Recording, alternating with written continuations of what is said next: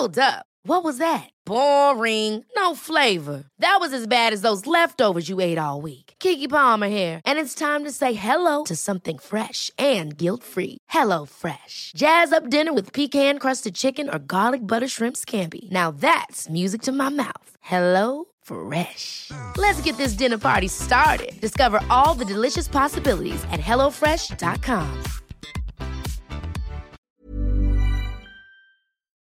Heraldo Radio. Tarde a tarde, lo que necesitas saber de forma ligera, con un tono accesible. Solórzano, el referente informativo.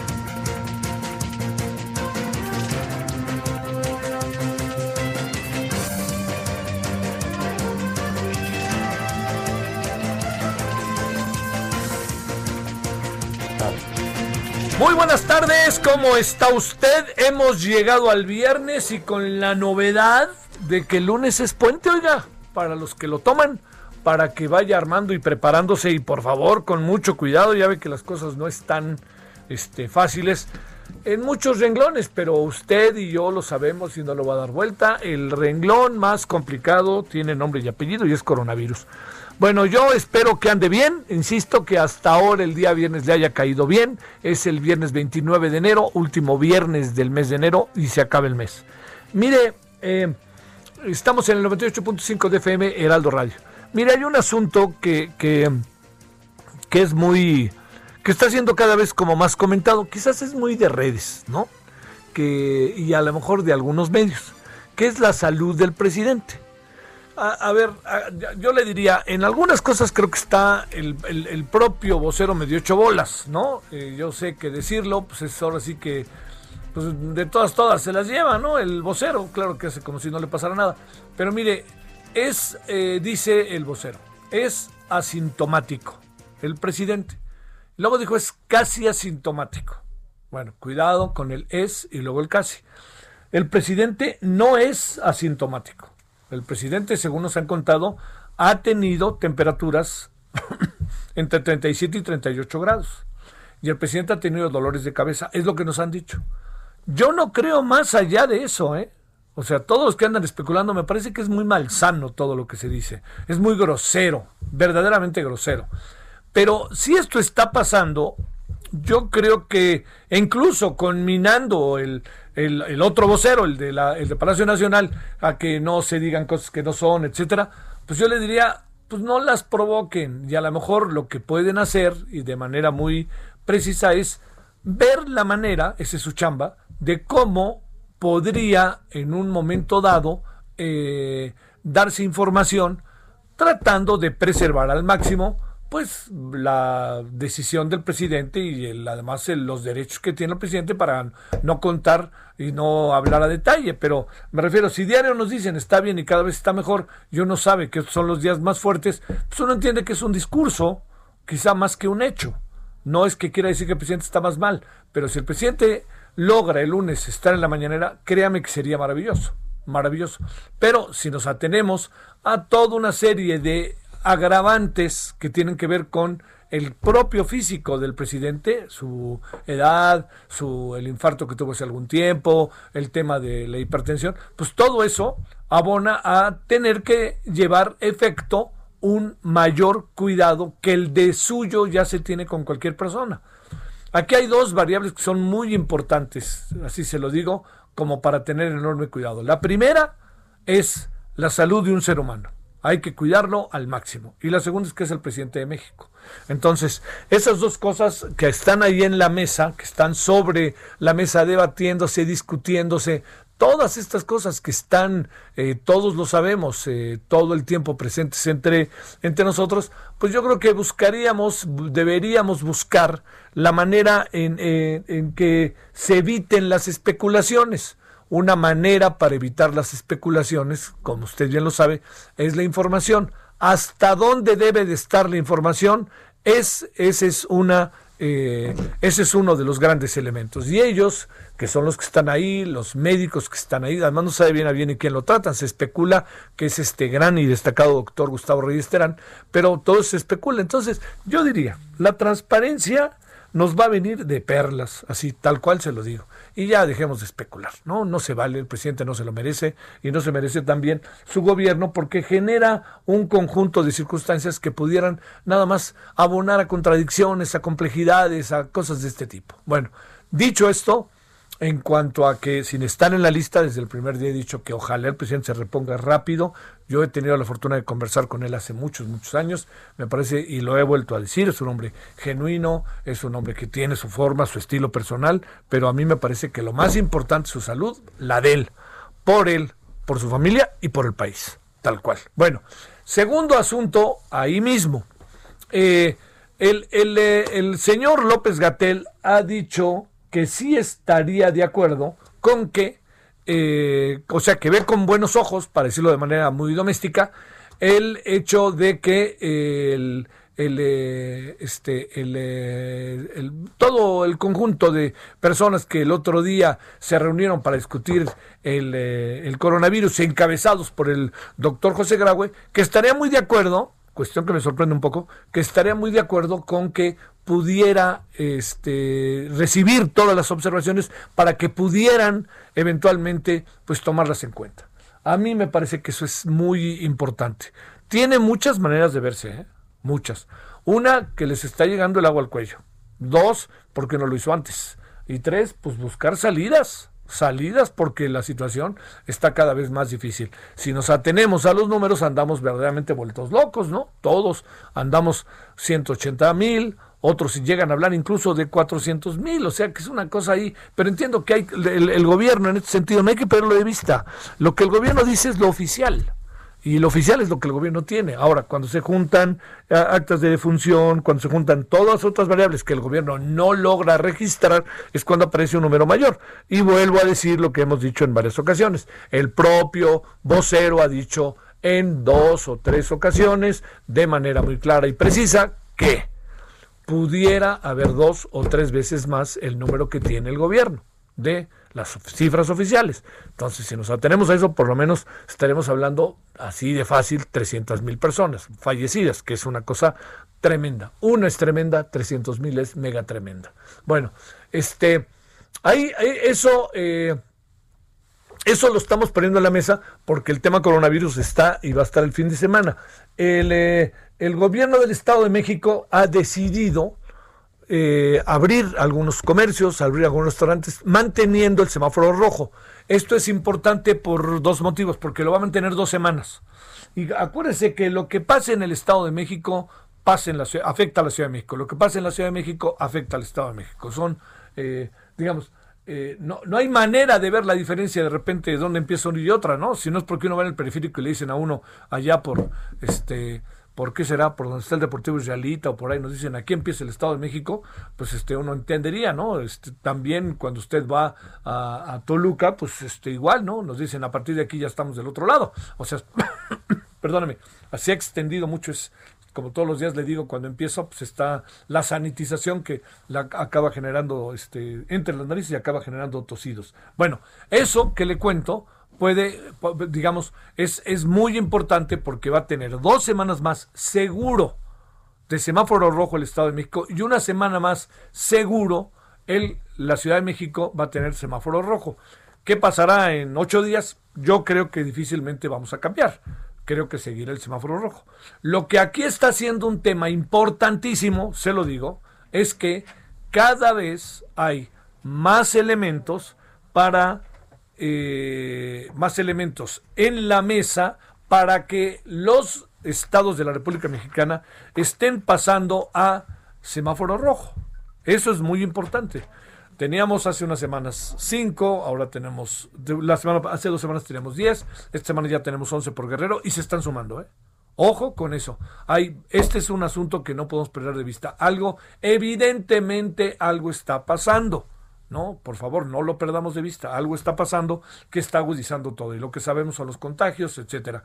Que es este, es eh, la cruda de fin de año. Si fuera la cruda de fin de año, ya, ya debíamos haberla pasado, ¿eh?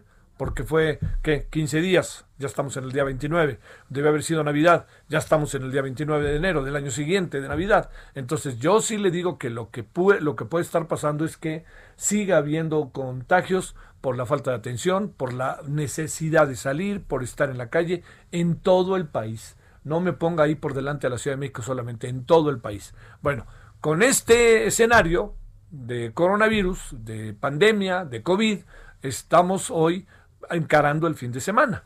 Entonces, por favor, ahí sí yo le diría, no, no, no le siga buscando. Tengamos el mayor de los cuidados, seamos eh, muy prudentes para evitar precisamente que eh, las cosas se agudicen en nuestras vidas. Así de fácil. Y respecto al presidente, yo insisto, ojalá encuentren algún mecanismo, no lo alcanzo yo a, como tener muy claro por dónde pudiera ser. Ellos saben, lo deberían de hablar con el presidente, de saber que el presidente está en eh, eh, ¿cómo, hacerle para que el presidente pueda este digamos informarse sobre el presidente y sobre su salud que eso yo creo que es una de las cosas auténticamente en este en este momento yo le diría de trascendencia nacional verdaderamente importante bueno ahí estamos con el tema de ahí, ahí lo dejo y este y colorín colorado bueno, hay otros asuntos, hay otros muchos asuntos. Eh, que hoy se informó en la mañana, ¿eh? Por cierto, de cómo están las personas desaparecidas en el país, qué ha pasado. Vamos a abordar el tema hoy en la noche, hoy y en la noche. Y vamos a abordar otro tema también hoy en la noche que ojalá nos acompañe, se lo voy adelantando. ¿Qué pasa con las funerarias? ¿Qué pasa con los ataúdes? Son temas que traemos desde hace dos semanas. ¿eh? Si usted nos ha seguido en televisión y en radio, sabe que los traemos hace desde hace dos semanas con personajes. Y vamos a hablar como hablamos aquí en radio, pero lo queremos hacer en televisión para juntar toda una pieza de temas que tienen un denominador común, que tienen que ver con el, eh, los testamentos. Usted, yo se lo planteo. Si me está haciendo el favor de escuchar y ponerme tantita atención. A ver, yo le planteo, ¿qué tendríamos que hacer si de la noche a la mañana un familiar cercano que tiene una herencia, que oiga, una herencia es un automóvil, una herencia son los muebles de la casa, una herencia son eh, el, departamento, esa es una herencia. Bueno, ¿qué tendríamos que hacer si está intestado? Y de repente empieza a morir. No, pues traigan a un juez para que determine, ¿no? traigan a un abogado, más dinero y el señor o la señora o quien fuera muriéndose, ¿no? Que a duras penas puede hablar. Bueno, eso hay manera de resolverlo. Y hoy en la noche lo vamos a contar cómo. Y hay manera de resolverlo y la autoridad está siendo eh, positiva con esto. Y no le queda de otra a la autoridad, ¿eh? se le agradece a la autoridad, pero no le queda de otra. Bueno, es un poco el marco temático que traemos el día de hoy. Eh, por ahí había otra cosa que no la quiero pasar por alto, que es de nuevo decirle eh, solidaridad plena con la futbolista del equipo de Fútbol América que fue amenazada de muerte en Mazatlán, este, de manera verdaderamente brutal, ¿no? Y que todavía esta futbolista salió a la cancha y jugó 70 minutos. La verdad que, y además no solo ella, sino su familia. Sé que el Club América en ese sentido ha sido muy puntual, muy cuidadoso y ha sido muy definitivo y está ayudándole en todo lo posible a esta futbolista, en donde no hay un solo antecedente, ¿eh? un solo antecedente por el cual ella o su familia pudiera estar relacionada con asuntos que sean profundamente eh, confusos, para decirlo claro, no quiero decir más entonces quiere decir que aquí pasa algo que pudiera tener con que ver con otras razones. Un fan desatado, vaya usted a saber. No, no, no quisiera yo adelantar, pero lo único que sí, solidaridad plena con ella. Y ojalá el Club América Televisa no vaya a bajar la guardia y que esté ahí. Y el gobierno de la Ciudad de México también esté ahí, muy atento con esta futbolista de la América y su familia. Bueno, si le parece, en este 29 de enero, con las 16 con 14 en hora del centro, vamos a empezar con eh, algunos asuntos que, le, estoy cierto que le pueden ser interesantes. ¿Cuánto va a crecer México el año este año? ¿No? Un día nos dicen una cosa, otro día nos dicen, otra cosa. A ver qué nos dice el INEGI. Solórzano, el referente informativo.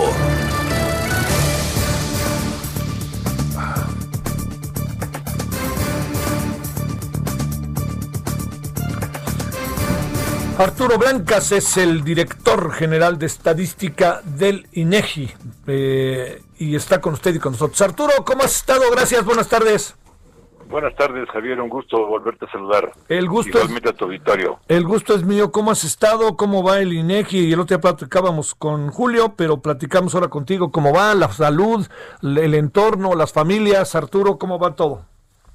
Pues mira, eh, Javier, eh, hoy dimos a conocer en la mañana eh, las cifras del PIB, del Producto Interno Bruto del país, y pues bueno, dimos tanto la, la variación respecto al trimestre anterior, con respecto al mismo trimestre del año anterior y también dimos a conocer el dato primero inicial de toda la, el movimiento del PIB de todo el año 2020 que como tú sabes pues eh, tuvo trimestres muy muy fuertes de, cerca de los 18 eh, puntos abajo no y ahora eh, hacen que al último trimestre eh, que queda en 4.6 con respecto al mismo trimestre del año anterior, pues nos, nos arroja una variación total eh, para todo el año de menos 8.5 eh, eh, por ciento. Esto lo que quiere decir es que, pues bueno, tenemos teníamos 100 y ahora pues hay que restarle 8.5 de ese, de ese 100, ¿verdad? al final del año 2020. Pero no es lo mismo hablar de las actividades agropecuarias, de las actividades industriales o de servicios, porque en este caso las actividades primarias crecieron 2.0. O sea, sí hubo un crecimiento importante en todo lo relacionado con, con el campo. Y bueno, tanto agricultura como silvicultura, también pesca, ¿no? Y eh, sin embargo, las actividades industriales que pues abarcan tanto la construcción como las manufacturas, el petróleo y todo eh, y todo este tipo de actividades cayeron 10.2 en el año. Y las actividades de servicios menos 7 eh, menos 7.9 incluyendo el comercio y los servicios. Todos los diferentes tipos de servicios los personales eh, todo todo todo incluido cayó menos 7.9 eh, en el año. Entonces bueno pues se presenta un año eh, complicado el año 2020 como lo habíamos ido eh, dándole seguimiento en el transcurso del año pues ahora tenemos el dato el dato anual de menos 8.5. A ver, eh, en otros lados se hablaba que podría ser una, una cifra de, de, dos dígitos. Es una buena noticia, una noticia que cómo tendríamos que eh, nosotros, Arturo, entender. Llegó a hablarse incluso de 12, ahora se habla de 8.5. ¿Qué, ¿Qué piensas? 8.6, perdón, ¿qué piensas? Bueno, pues son diferentes escenarios, Javier, que, que se van dando. Yo creo que es muy importante eh, notar que la actividad exportadora creció muy bien en diciembre, que tal vez no se tenía ese escenario eh, pues eh, tan claro, pero desde noviembre y octubre vamos viendo cómo el sector exportador tiene un crecimiento importante y de hecho dimos a conocer la balanza comercial el día anterior, el día de ayer, y ahí se pueden observar cómo hay actividades eh, como la toda la industria automotriz, me estoy refiriendo a coches como a, diferentes eh, eh, autopartes y cosas por el estilo que fueron creciendo de una manera muy importante. Y también algunos electrónicos también crecieron, no al mercado interno, sino más bien, insisto, a la exportación. Y así se han dado esta, esta actividad, este crecimiento, yo creo que fue muy importante en el mes de diciembre y tal vez hizo eh, para algunos, eh, hizo, mm, pues digamos, eh, caer menos el Producto Interno Bruto de lo que esperaban. Y, bueno, pues esta es una, una noticia interesante que tenemos que ir desmenuzando, porque sí, eh, al, pues el correr de las semanas se van a ir dando este, mayor información que, que van a ir eh, pues generando más, eh, más detalle por parte nuestra, vamos a ir generando pues actividades con más detalle que les permitan pues a todos los estudiosos ir analizando qué es lo que está pasando en nuestro país. Pero yo creo que en general pues sí había algunas proyecciones que se iban a dos dígitos, pero pues eh, este fue el resultado final, eh, menos 8.5. Bueno, Sin embargo, bueno, pues, es una variación, si lo vemos hacia, la historia, claro. es una variación este, brutal, complicada. Sí, brutal. porque es, eh, digamos, el, segundo, si consideramos desde 1914, por ahí tuvimos un menos 10 anual y esto es una estimación de las de una serie de trabajos que hace la UNAM, porque bueno, pues obviamente en ese tiempo no existía el INEGI ni nadie por el estilo, ¿verdad? Y eh, pero si lo vemos desde desde que tenemos datos de 1983 a la acá 1980 a la fecha, es el dato más mm, más más negativo que tenemos eh, en, en, toda la serie. Oye, eh, entiendo que está difícil, digamos, cualquier pronóstico. Ayer hablando con economistas de la UNAM nos decían que algo que no se puede perder de vista es el tema que a lo mejor Biden resulta más proteccionista que el propio Trump. Y segundo, que como sea, hay 11 estados del país, por lo menos hasta hoy, que de nuevo están en rojo. Guerrero se unió ayer en la tarde. Eh, una reflexión que conste que no te estoy lanzando Arturo para que nos avientes un pronóstico. una reflexión. Sí, te vas a, oye, al rato te la van a cobrar, ¿no? Y usted dijo no, no, no, no, no, Por eso nosotros no, no, no, no nos dedicamos a hacer proyecciones como. Por eso, venga de ahí, venga de ahí la reflexión. Yo, yo, creo que hay una reflexión interesante que acabas de, de, de, comentar, que es precisamente eh, pues la reacción de, hacia la economía por parte de la pandemia. Si nosotros analizamos los trimestres del año pasado, el que caímos más fue el segundo, porque implicó un cierre muy fuerte de mucha de la actividad, incluso el sector exportador. Te acordarás que en, marzo, abril, mayo, mucho del sector exportador, los autos y todo esto estaban prácticamente cerrados y esto implicó una un, esquema pues de mucha profundidad hacia abajo.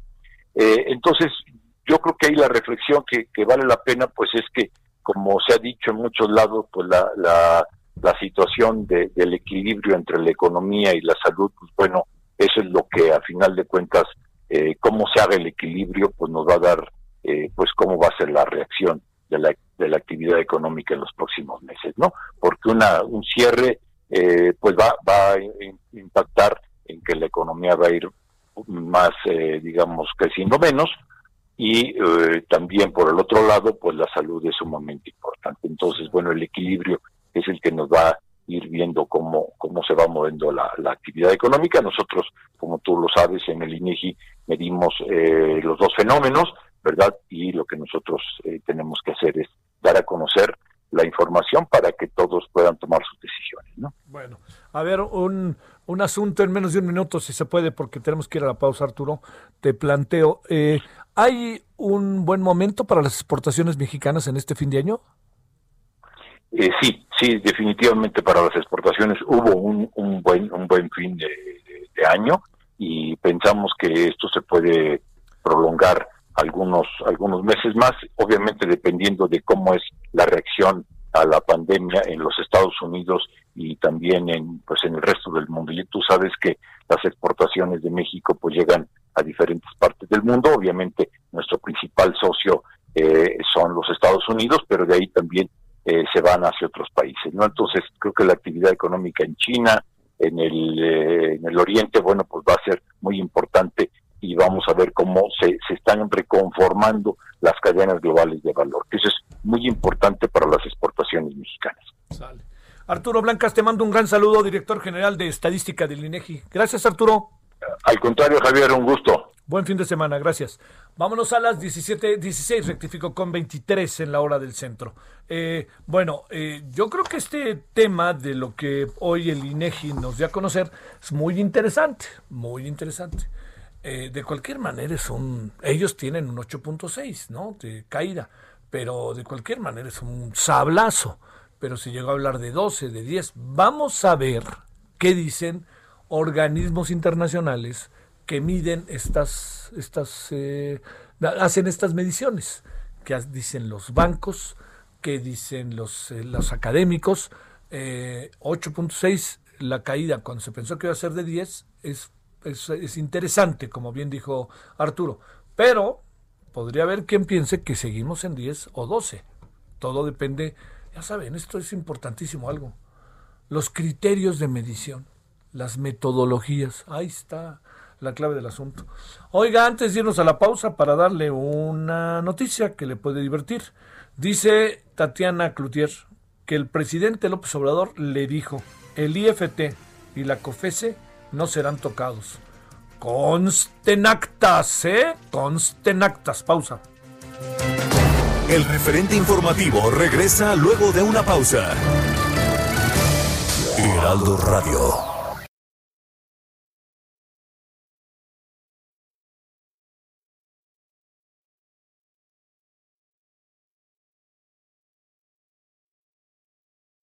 Heraldo. Estamos de regreso con el referente informativo. Hola, muy buenas tardes. ¿Cómo están amigos del referente informativo? Como cada tarde también tenemos buenas noticias que darles. ¿Y de qué se trata hoy? ¿Usted cómo vio la coladera de la regadera esta mañana? Al amanecer, ¿cuántos cabellos no notó que dejaba usted en la almohada? No se preocupe, no llore, hay que ocuparnos. Hay un tratamiento muy bueno que Pao Sasso nos va a platicar en este momento y queremos una melena como la tuya, mi Pao. Adelante. Ay, mi Moni, como la tuya, que tienes un pelazo ganador, o como el de las celebrities, ¿no? Luego decimos, ¿qué hacen para tener tanto cabello, tanto volumen, tanta belleza en el cabello? Si a mi diario se me cae más con las planchas, con los tintes, o los hombres, ¿no? También que sufren mucho de alopecia, al igual que nosotras, pues les traigo la solución, porque si usted marca el 800 2305 mil, 800 2305 mil, se va a poder llevar este maravilloso tratamiento, que es un tratamiento capilar que acaba de llegar a México.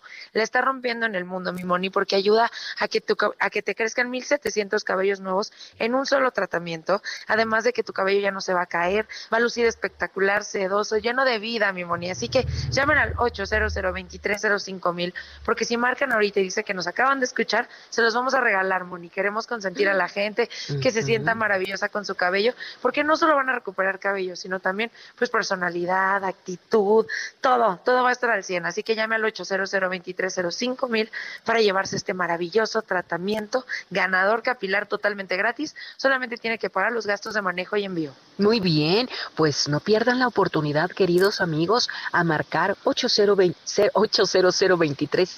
cinco mil. Hombres, anímense, se están quedando sin cabello, puede haber una solución. Mujeres, también usan mucha plancha, secador de tinte, también hay solución. Gracias, Pau. Gracias a ti, mi Moni. Continuamos con las noticias.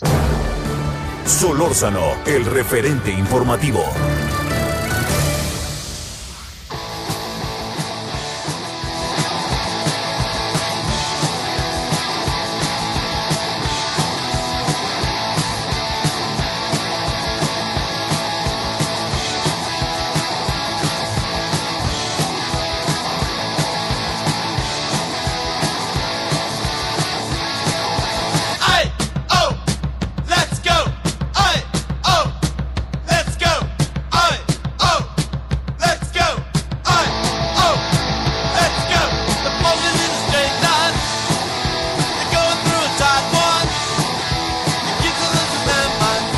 Les va la pregunta del día. ¿Bajará Alex o no bajará Alex hoy?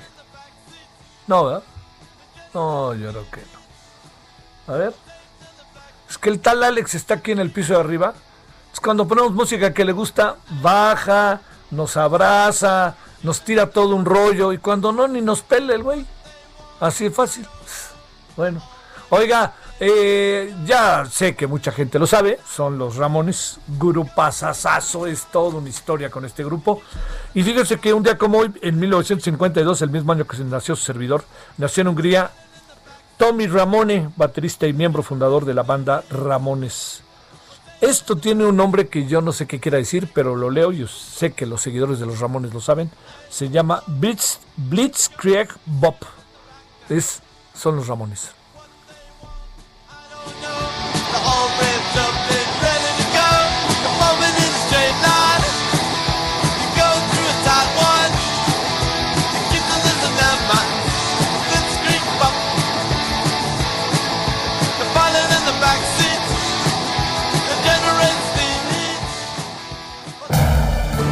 Solórzano, el referente informativo.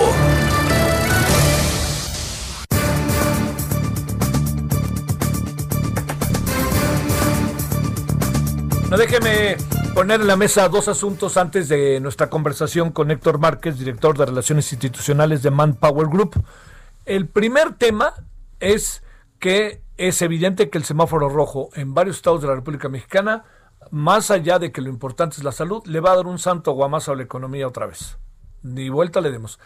Eh, hay, hay, alternativas muy interesantes que se han dado, ¿no? El caso de o el Estado de México que va a abrir algo, las tiendas departamentales todavía no abren, ¿verdad? Las tiendas departamentales, creo que no. A ver, pélame, Román. Mira, mira, ni me pela, velo. ¿Qué? ¿Qué? ¿Sí, verdad? ¿Sí? Yo ya lo hubiera corrido, ¿eh? Así de fácil. No sabes ni lo que dije y dices que sí. Qué bárbaro. No, que quiero decir que las tiendas departamentales están abiertas o no. No. Bueno, de este lunes en noche los van a abrir, entonces quiere decir que leí bien. Pero van a abrir parcialmente las tiendas departamentales en el Estado de México y los restaurantes. Aquí en México, en la Ciudad de México, están abiertas las este, parcialmente los restaurantes. Ojo con eso. ¿eh? Bueno, ¿por qué le cuento todo eso? Porque sí va a ser un santo guamazo a la economía el mantenernos otra semana así, pero inevitable y necesario. Estar así, inevitable y necesario. Y segundo asunto, el gobierno de Canadá hoy determinó algo que es, eh, pues es necesario también para Canadá. Ahora sí que los canadienses son de carne y hueso y un pedazo de pescuezo como todos los seres humanos. Se van a suspender los, bueno, va a continuar cerrado los vuelos de la ciudad de Canadá rumbo a México y de México rumbo a Canadá y al Caribe. ¿Dónde está el principal guamazo para seguir hablando en estos términos? El principal guamazo se encuentra donde cree en el turismo, porque este es tiempo en que muchos canadienses vienen a México yendo de sus fríos. Entre más al norte, más frío, como usted lo sabe.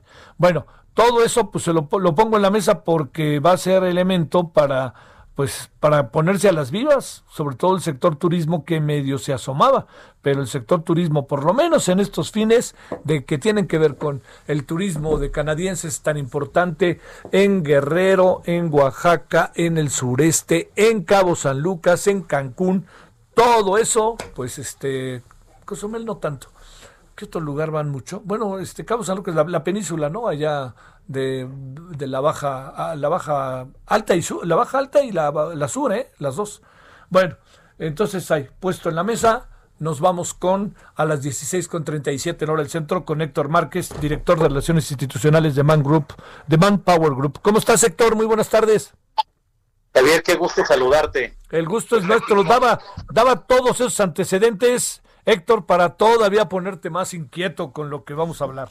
Bueno, a ver, este, eh, ¿cómo, está el, empleo en general? Si te parece, hagamos una, haz una reflexión. Y segundo, eh, ¿cuántas personas han encontrado empleo, aunque sea temporal, y más o menos qué tipo de empleo es o qué anda pasando, pues? Sí, pues mira, eh, como todos sabemos, hemos perdido al finalizar el año, el 2020, versus como terminamos 2019, 650 mil empleos. Eh, 650 mil empleos de lo que es registrado en el IMSS, o sea, trabajo formal, y, de esos, como bien apuntabas, el, el gran perdedor es el subsector de servicios, que es donde están precisamente todo la gente que está en la industria turística, en hoteles, restaurantes y, y, y los que dan el servicio precisamente a estos. Estamos hablando que ahí se perdieron 456 mil empleos. Entonces es indudablemente el sector que vivió y que está, que sigue viviendo lo más grave. Y el segundo sector con mayor afectación es el comercio, porque pues como también ya platicabas, ahorita las tiendas departamentales y otras, eh, inclusive autoservicios, pues no tienen a los promotores, vendedores que normalmente están impulsando ventas. Entonces todo ese sector fueron los dos, los dos del gran problema. ¿Y qué ha pasado? Pues que bueno, en, en algunos otros casos eh, hay algunos sectores que al revés, que han este, crecido, aunque sea un poquitito. La verdad es que no se puede hablar de grandes crecimientos como el que te dije de, pérdidas, pero bueno, podemos por lo menos decir que lo que tiene que ver con servicios sociales comunales, ahí están los profesores eh, en, el eventuales del campo, agricultura e inclusive industria eléctrica, pues bueno, no terminaron el año en números rojos, aunque sea poquitos, cientos o, unos cuantos miles de empleos, pero, pero lograron eh, estar arriba. Ahora, el, muchas de estas personas, y es una gran recomendación y qué bueno que lo toques, el, pues las personas que no tienen empleo ahorita porque su sector, porque su hotel, su restaurante, etcétera, está cerrado, eh, pues lo que tienen que hacer es migrar un rato y pasarse a otro sector. Así que un camino eh, importante es el trabajo eventual. En, lo que es el, eventual, pues ahí eh, lo que ocurre es que pues tampoco es que esté creciendo. En efecto, también tenemos que al terminar el año eh, se, cerró en prácticamente menos 87 mil empleos. Pero, pero es un camino para emplearse un rato, para conseguir un trabajo de unos cuantos días o meses y entonces así ayudarse porque lo peor, como dices, pues es la salud. O sea, hay que cuidarnos ni modo y eso implica muchas restricciones eh, o que los lugares hablan solo una parte. Pero lo segundo es que pues no hay trabajo y al no haber trabajo no hay ingresos, entonces se, se va al, tema económico, el, desastre. Sí. Y, y es muy importante, aunque sea tener un pequeño ingreso, aunque no sea el que tenías, aunque no sea tu área de especialidad, pero bueno, tomarlo con filosofía de es un por mientras, ¿no? Es un por Entonces, esa es la recomendación. Y bueno, y, en todos los sectores, el, trabajo eventual existe en todos los sectores, que eso es también este, muy afortunado para México. Claro, el, el que más ocupa es transformación, que, que es el sector más grande del país, entonces ahí también es donde más trabajo eventual hay. Pero pues bueno, ese es el panorama que todavía este tema de, los números del estar en rojo, pues se lleva a números rojos también en, cuanto a trabajadores. A ver, eh, digamos, para tratar como de, de, organizarnos, ¿no? Como dicen, eh, para tratar de, echarnos para atrás, echarnos para adelante y tratar de estar en el tiempo, te pregunto, eh, ¿qué, qué ¿Qué, pasa con aquello de los dos millones de empleos que ofreció el presidente? Se pierde un millón de empleos. Ahora, ¿cuántos empleos se tendrán que producir? Este, el año pasado ya vimos que eso fue una tarea realmente imposible. Y ahora lo que viene para el siguiente año, este año del 2021, ¿qué es lo que puede pasar en cuanto a generación de empleos? Bien, sí, ya lo que es los números eh, prometidos anteriormente, pues ya no tendría caso eh, tratar de, ir sobre ellos porque pues ya se perdieron. En, general la contabilidad de empleos que, hacemos siempre es anual, en, estricto sentido del periodo enero-diciembre. Y entonces, pues bueno, para este año pues empezamos el, trimestre muy mal por, porque estamos en rojo. Todavía no hay número de enero, obviamente. Estamos, sin embargo, que eh, siempre el primer trimestre del año es donde más se genera empleo, fíjate. Entonces, el, todavía eh, la esperanza de que fuera un trimestre productivo, que, tuviéramos alrededor de unos 300 mil empleos que se generaran en este trimestre, sería, digamos, en una situación normal. Pero bueno, tenemos ya un primer mes que que pues ya, y, quién sabe si vamos a tener un segundo mes también cerrado, y por lo tanto, eh, sí vamos a, tener un año que otra vez nos las vamos a ver, pues, este, muy difícil en generación de empleo. hay que agregar a esto la incertidumbre de, de que viene la reforma laboral, de si se va a prohibir todo el tema de la subcontratación, eh, el trabajo eventual, que, que hoy en el trabajo eventual, como ya platicábamos, es importante y hay prácticamente tres millones de trabajadores en estos esquemas. Entonces, y de, los registrados en el IMSS. Sí. Entonces, el, e, este tema de la pandemia más la incertidumbre laboral en el país y obviamente eh, con, dependiendo siempre de, hay una sola cosa, Javier, como tú sabes, que, genera el empleo. Solo una cosa y es la economía, o sea, la inversión. Si hay inversión, chiquita, una tiendita o una tiendota, una fábrica, lo que sea, se generan empleos. Si no hay inversión, no se genera. Así de fácil. Oye, eh, eh, decía hoy el INEGI que la caída del PIB el año pasado fue 8.6. Hay gente que habla de mucho más, ¿no? Hay gente que llega a hablar de 10, de 12. ¿Qué piensas de eso en función del empleo? ¿Es también un santo guamazo o cómo lo podemos interpretar, Héctor? Sí, definitivamente va ligado. O sea, eh, si bien no exactamente, no es que digas cada punto corresponde a tantos miles de empleos, no hay esa correlación exacta, pero definitivamente en un cuando la economía crece, cuando el PIB crece, pues em, empiezas a ver que abren más sucursales y ahorita lo que vemos es se cierran sucursales y, negocios. Entonces, eh, eh, definitivamente tenemos un año que todavía se puede esperar que tengamos un número negro al finalizar.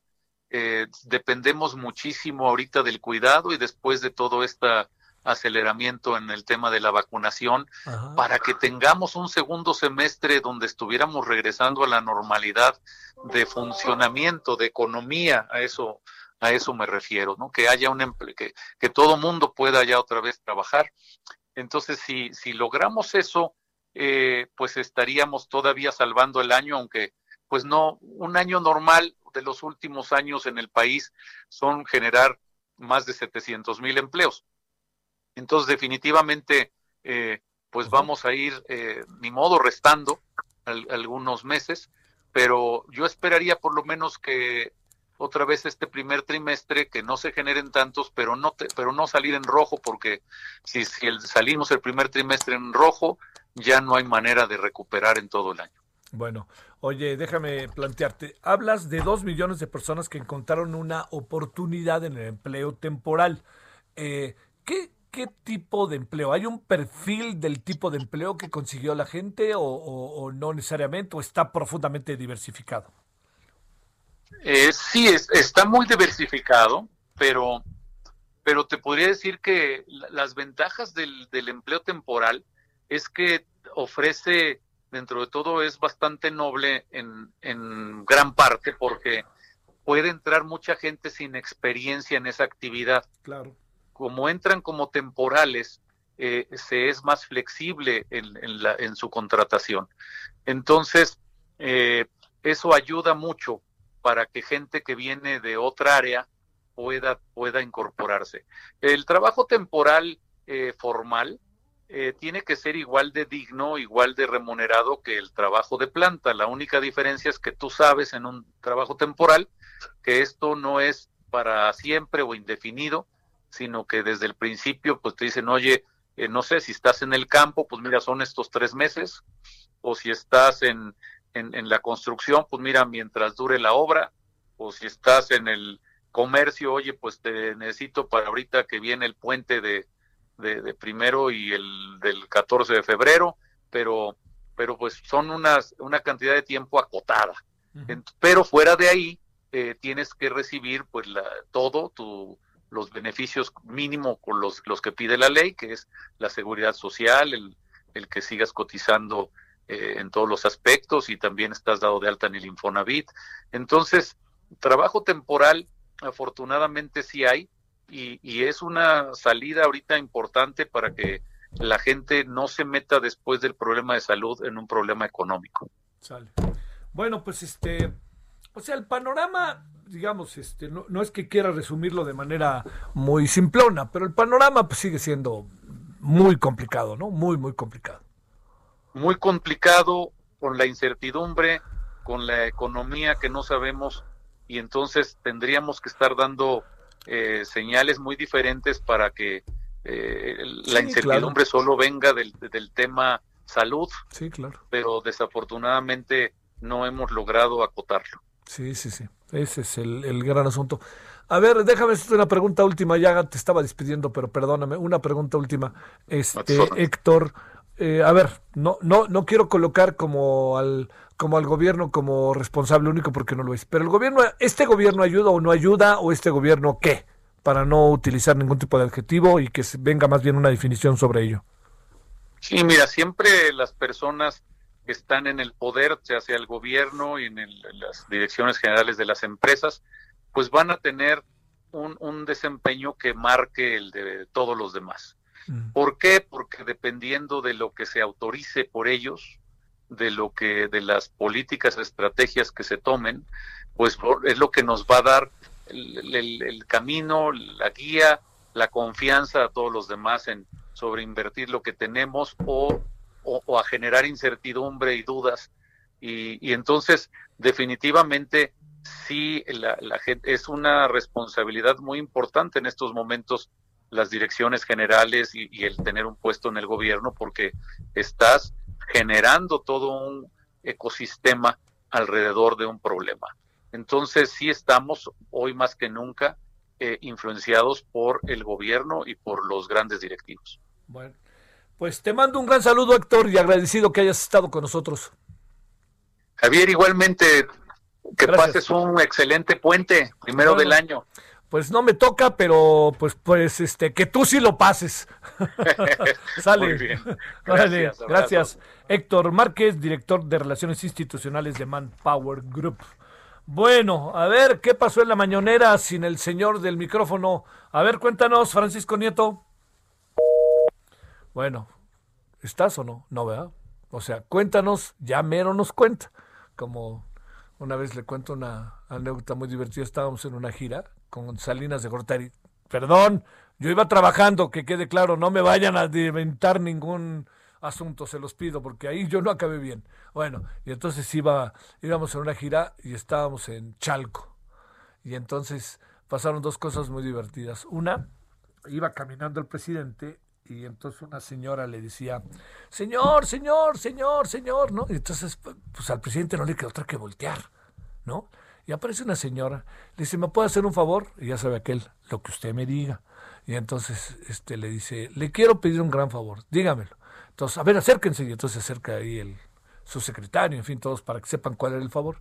Le dice, la siguiente vez que venga a Chalco, ¿hay manera de que en lugar de que venga por esta calle cuando llegue, llegue por esta otra calle cuando llegue? Y entonces este, Salinas le dice, oiga, sí, claro que sí, pero ¿por qué? Pues es para ver si la pavimentan.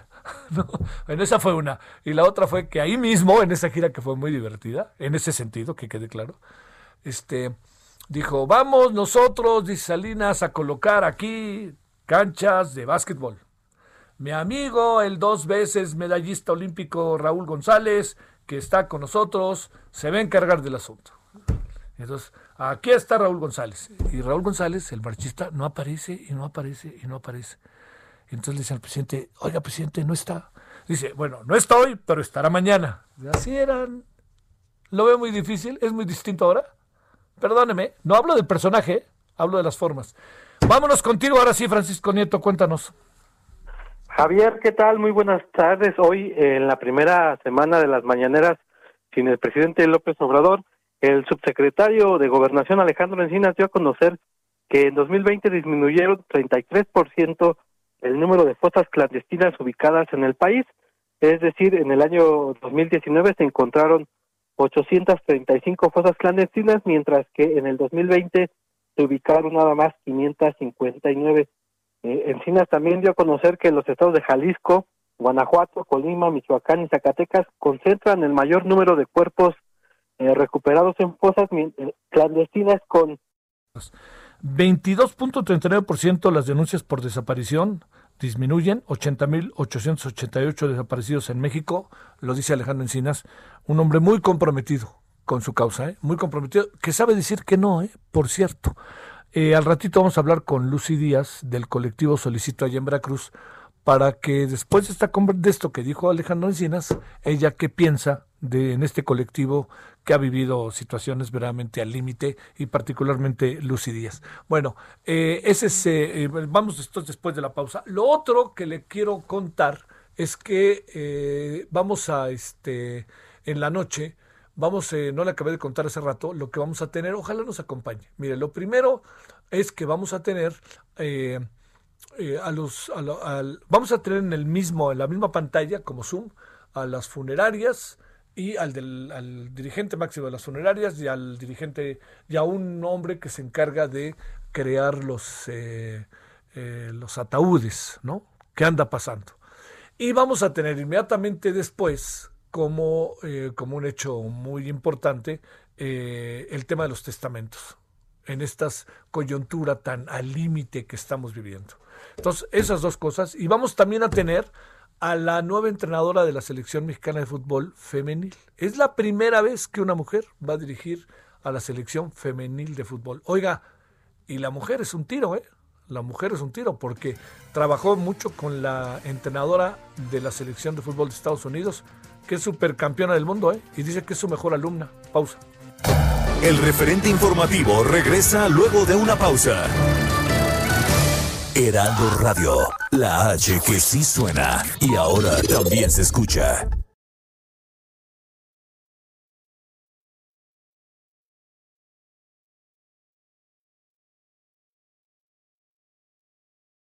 Heraldo Radio. Tarde a tarde, lo que necesitas saber de forma ligera, con un tono accesible. Solórzano, el referente informativo.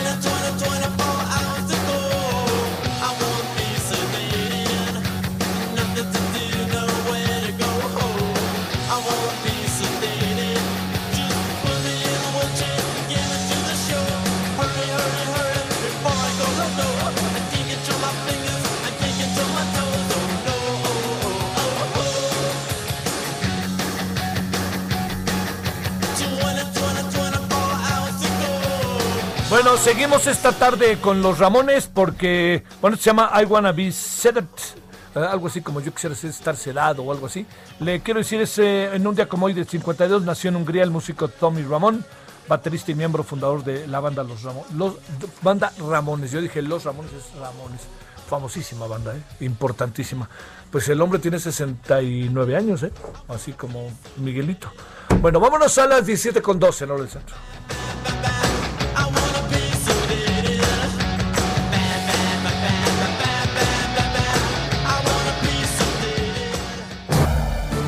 Solórzano, el referente informativo.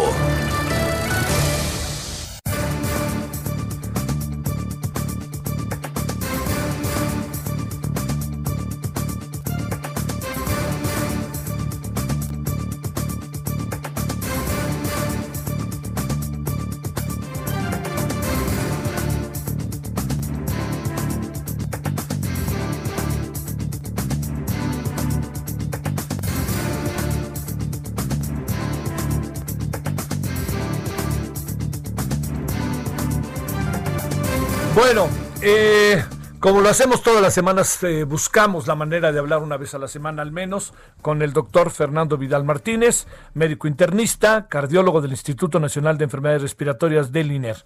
Querido doctor Fernando, te saludo con gusto. ¿Cómo has estado? Bien, bien, Javier, ¿cómo te va? Muchísimas gracias por la invitación, por la entrevista. Y bueno, en ese día a día que el COVID nos da mucha información, muchas cosas al respecto. La Unión Europea peleándose las vacunas de AstraZeneca para Inglaterra. Qué cosa. Y bueno, toda una serie de cosas importantes en México, dificultad para segunda dosis en muchos lugares, pero la verdad que el COVID sigue dando de qué hablar, cada día más incrementan las estadísticas y eso es algo verdaderamente que tenemos que tener mucho en consideración y estar muy alerta para cualquier cosa. A tus órdenes, Javier. A ver, Fernando, primero, eh, el presidente el sábado pasado se asegura, luego dijeron que el domingo, pero vamos a partir de que el sábado empezó a sentirse mal. Eh, ya el domingo en la tarde, noche nos informaron que era positivo y la pregunta es, eh, digamos, ¿cuándo será ese momento?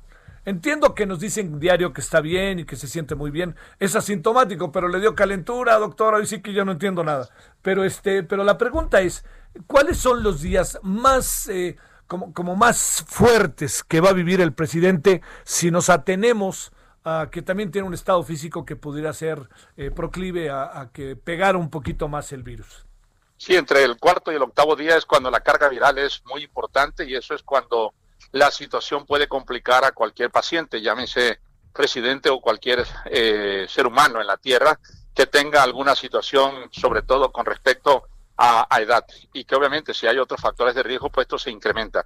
Pero sí, verdaderamente la carga es entre el 4 y el octavo día, el sexto día quizá el más importante, donde obviamente esa carga viral representa un gran riesgo, aunque en todos los días del periodo de incubación del coronavirus 14 o hasta 28 días las cosas pueden complicarse. O sea, quiere decir que entiendo que los 14 o 28 días, pero déjame plantearte, eh, digo, porque supongo que también le estarán echando pruebas, ¿no? Eh, ahora no es un momento ahorita para hacer pruebas, pero me imagino que en unos 4 o 5 días quizás sí, pregunto.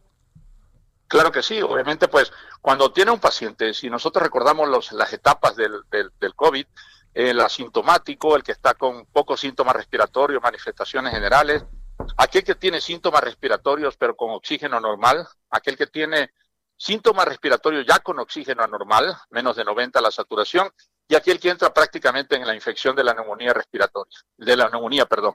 Y todo esto juega un papel que hay que tener en consideración.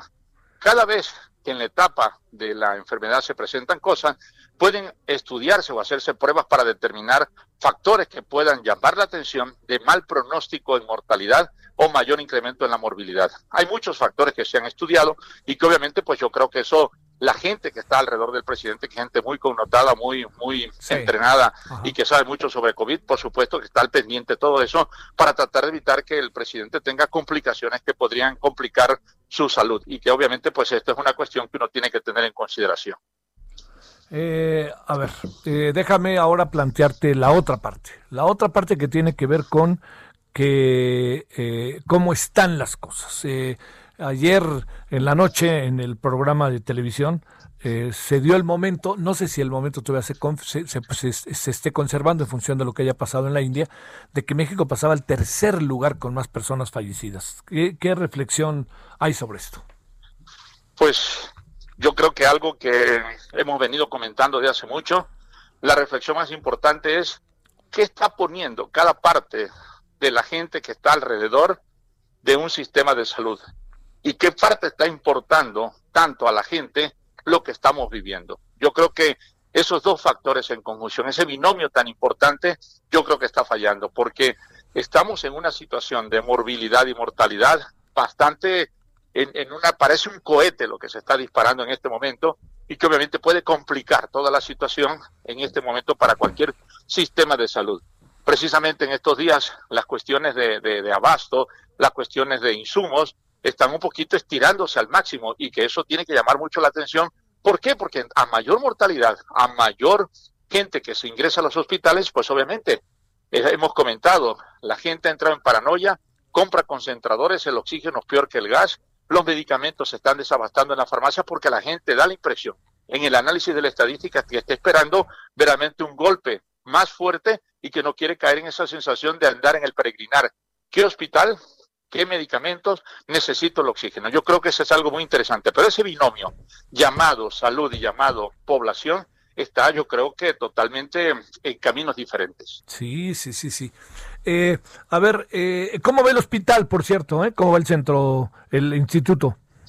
Mira, el instituto sigue siendo un hospital que, como hemos platicado siempre, está al tope, está al máximo, es un hospital sin disponibilidad para ingresos, ha estirado al máximo a más de 190 camas la hospitalización, eh, muchos pacientes con, con más gravedad, muchos pacientes con situaciones que ellos esperan hasta el final, jóvenes que se están complicando y que se están muriendo y que obviamente pues está siendo una situación muy importante. El hospital está a tope con una gran cantidad de pacientes y la verdad es una tristeza que la gente tenga que llegar y tenga que buscar hacia dónde peregrinar y buscar un hospital para, para tener esa hospitalización que lo lleve a estar tranquilo en este fenómeno del COVID. Pero realmente el hospital está en una situación totalmente a tope y en ese espejo de referencia, pues por supuesto tendremos que imaginar cómo está el resto del país. Eh, a ver, este, eh, el asunto eh, sí se concentra en algunos estados, pero excepción de Campeche es nacional, ¿no? Claro, yo, yo, lo he dicho, el, el, punto es que no debemos de regionalizar. Sí. Este problema es nacional y en eso tiene que ser una cuestión importante para poder determinar qué bueno que todo, que muchos como Campeche estarían en, en un semáforo diferente, eso verdaderamente ayudaría a que esos insumos se destinen a otros estados que están verdaderamente en crisis y que obviamente pues es una cuestión muy importante. Por ahí leí una nota de que alguna gente de la, de la política dijo que para estos meses iban a conseguir tantos millones de vacunas y tanta gente se iba a vacunar y una serie de cosas que son importantes. Pero realmente toda esa parte de los insumos que se destinan a estados que están en semáforos diferentes, que ha aportado la población esa cuestión del binomio para poder cuidarse y evitar la mortalidad y la morbilidad y el incremento de las estadísticas, yo creo que, como tú bien dices, ojalá todos fuéramos como Campeche y todos fuéramos genios, pero los insumos tienen que ser totalmente distribuidos a nivel nacional. No hay que, no hay que decir Guadalajara ya se gastó su presupuesto y no, yo no tengo por qué darle más. No, esto es un problema de tipo nacional. Se, ¿Es oportuno, prudente, estratégico eh, vacunar a los maestros, eh, maestras de Campeche? Voy a dar una opinión muy personal. Sale. Si yo tengo 300 mil, voy a poner un número, eh, gente de salud que está al frente de, la, de la parte más importante, en la primera línea de fuego, pues yo hubiera dicho, no esperábamos que, se acabaran las vacunas o que Estados Unidos acaparara las vacunas y que la Unión Europea esté peleando ahorita la vacuna de AstraZeneca. No, tengo 300 mil, guardo 600 mil vacunas porque necesito. De ahí para el resto empiezo a vacunar a la gente. Yo no creo que en este momento, sí, población adulta, y a, a mucha población adulta le están llamando para decirle, está usted en la lista ya para vacunarse, cuando muchos, inclusive un servidor, no está para la segunda dosis y muchos médicos no han recibido la segunda dosis porque hay una ausencia total de las vacunas. Yo creo que esto es algo muy importante y tiene que volver a replantearse quiénes son los primeros que tienen que vacunarse. ¿Quiénes son, doctor? Pues los médicos, los que están en hospitales, los que se enfrentan, los que manejan la gente con COVID, el personal de intendencia, enfermería, en fin, todos aquellos que están al frente del COVID tienen que ser vacunados para que de esa manera sean protegidos. Mucha de la gente que está en contingencia en sus casas, pues no tienen tanto contacto, por eso están en contingencia. Pero es muy triste que muchos de ellos han incrementado la estadística porque el fenómeno de diciembre vino a complicar todo. Pero yo creo que si somos muy conscientes, hay que dejar que la población, es más, ceder a la vacuna, la población al personal que verdaderamente esté enfrentando el COVID, sino al rato sin médicos, sin enfermeras y a ver quién atiende en, hospitales a la gente que va a llegar. Esa es una cuestión importante, Javier. Oye, ¿qué hacemos con la las personas de la tercera edad? Eh, digamos, debe de ser...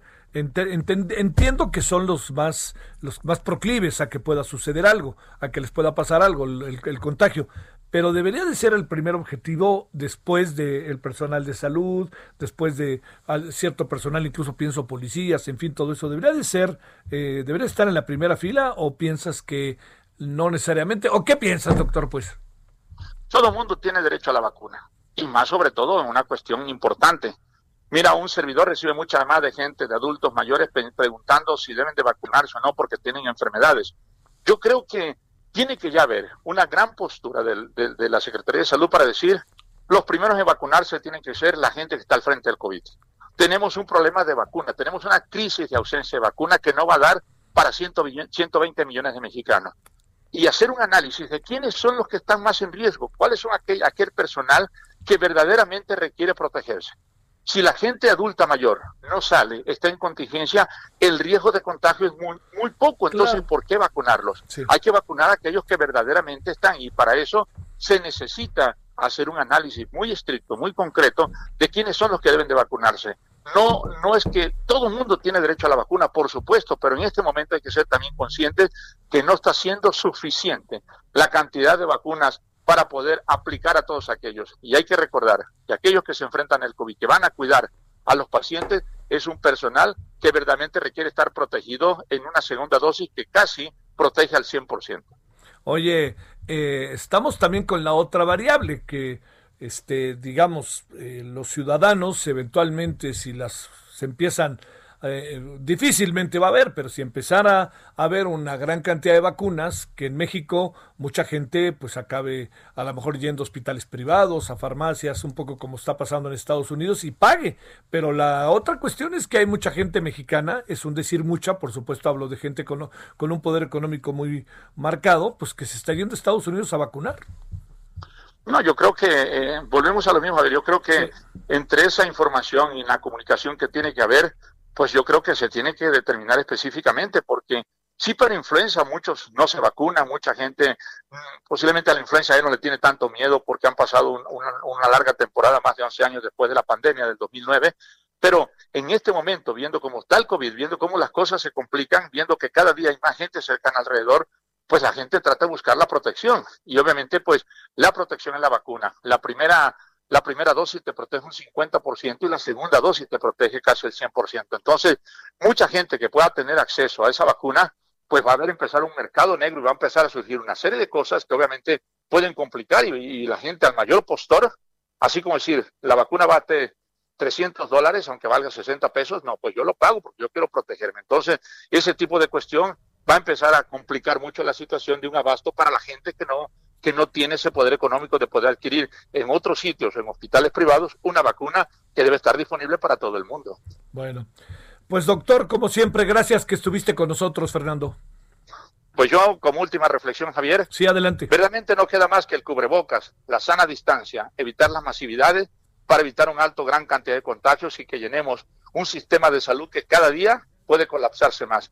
Recordemos que nosotros somos responsables en gran medida, en gran parte, de lo que puede estar sucediendo. Evitemos esa complicación y hay que invitar a la población a cada día, así como lo hace Javier, a que verdaderamente se cubra, a que verdaderamente se proteja. Yo creo que todo eso tiene que hacerse conciencia, si no, veamos alrededor lo que está sucediendo. En menos de un mes las estadísticas se han incrementado verdaderamente importante. Muchísimas gracias, Javier, y a tu auditorio. Un gran saludo. Buen fin de semana. Buen fin de semana para ti, Fernando. Gracias. Muchas gracias. El doctor Fernando Vidal Martínez, médico internista, cardiólogo del Instituto Nacional de Enfermedades Respiratorias del INER.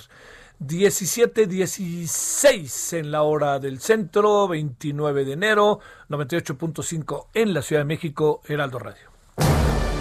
Solórzano, el referente informativo.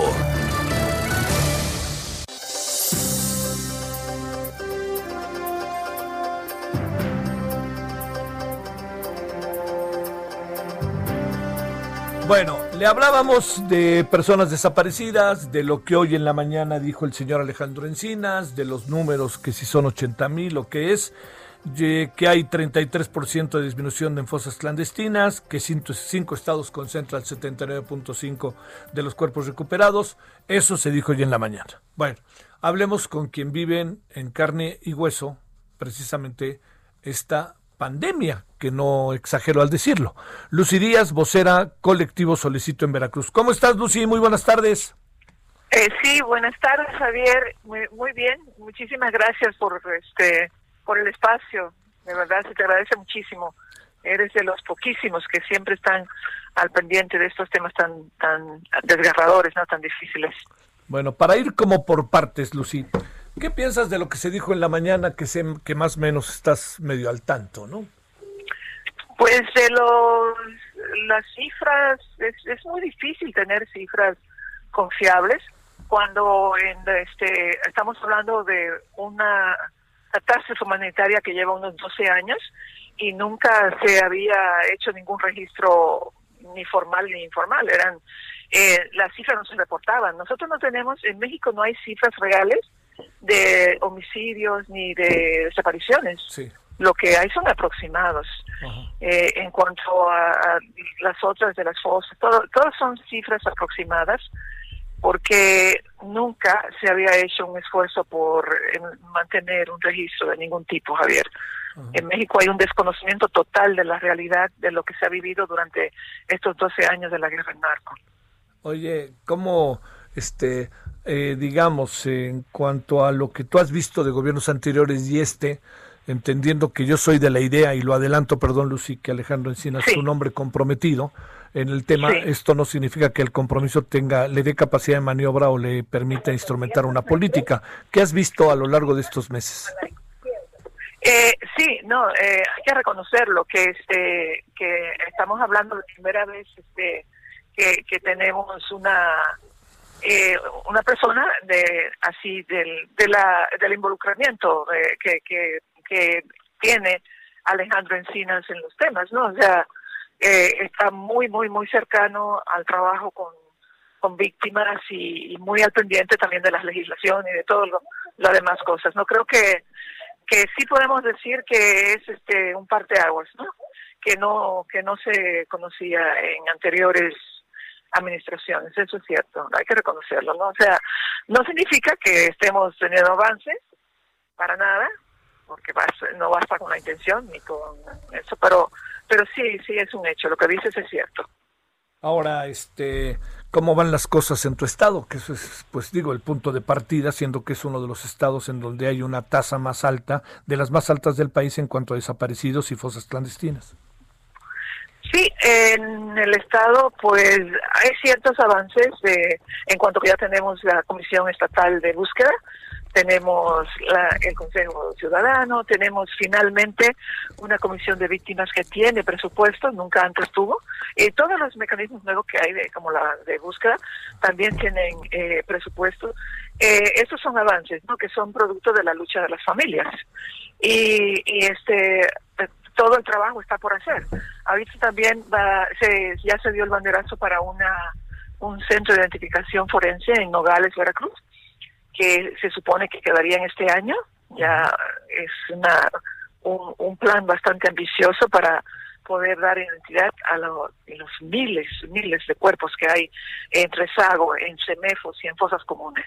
Veracruz, la, eh, la catástrofe pegó muy eh, de lleno porque tuvimos este gobiernos se, se, impusieron en base a represión. Sí y, y tenemos las consecuencias, ¿no? Son nefastas, son más de 20.000 desaparecidos en Veracruz nada más. Sí. Entonces sí, es una enorme catástrofe, la verdad. ¿El gobierno de tu estado cómo lo ves en esta materia? En esta, eh, hasta ahora ha sido, también volvemos, ¿no? Son actitudes diferentes. Eh, anteriormente nunca habíamos tenido presupuesto de ningún tipo, ni tampoco eh, ningún gobernador se ha sentado con los grupos, con los colectivos de víctimas. Finalmente, eh, con el gobernador hoy, hoy en día hay interacción, hay interlocución, y, y, si se le pone presupuesto, si se le pone trabajo bastante cercano a las víctimas, eso, eso lo reconocemos. Todavía faltan los resultados, desafortunadamente, eso falta. Bueno, pues este, Lucy, nos acordamos hoy, por supuesto, en función de lo que pasó. Eh, ¿Cómo va algo que tú pudieras contarnos de lo tuyo, Lucy, o sigues ahí en igual? Pues desafortunadamente, en mi caso lo lleva la unidad de combate al secuestro, que yo siento que es un gran elefante blanco que depende de fiscalía. Es un presupuesto muy grande y muy pocos resultados. Eh, tengo tres años esperando órdenes de aprehensión para dos personas que están involucradas en el caso de mi hijo y, voy cada mes allá con ellos y nunca tienen ningún avance porque no hay una voluntad. Es este, yo siento que eso raya en la corrupción, ¿no? Entonces, eh, eh, las unidades de combate al secuestro, si sacamos la, la, la, de, la efectividad de producción con el costo que tienen, quizás este no, no sean el mecanismo más este eh, eh, apto para para resolver el problema de los secuestros en México. Es este son eh, al menos en la de Veracruz, hay una deficiencia muy grande, eh, muy poca voluntad, es totalmente pues nula el trabajo de en cuanto a, los casos que tienen, ¿no? Quizá pueden resolver alguno que otro secuestro, muy escasos al año. Eh, si sacamos el nivel de productividad, yo creo que podríamos cerrarlas y no causaría ningún cambio en el esquema de inseguridad y de violencia que hay en la, en la entidad, ¿no? Sí, sí. Oye, este, por último, déjame plantearte algo más. Eh, eh, con la pandemia, ¿cómo te ha ido, Lucy? Pues trabajando mucho, eh, buscando adecuar el trabajo, ¿no? Es decir, estuvimos actualizando los datos de que nosotros contamos eh, en el colectivo, de los casos que llevamos, trabajando desde el gabinete y, y, preparándonos para la búsqueda. Ya de, ya de hecho regresamos ya a la búsqueda en campo, en Alvarado, y estamos trabajando mucho.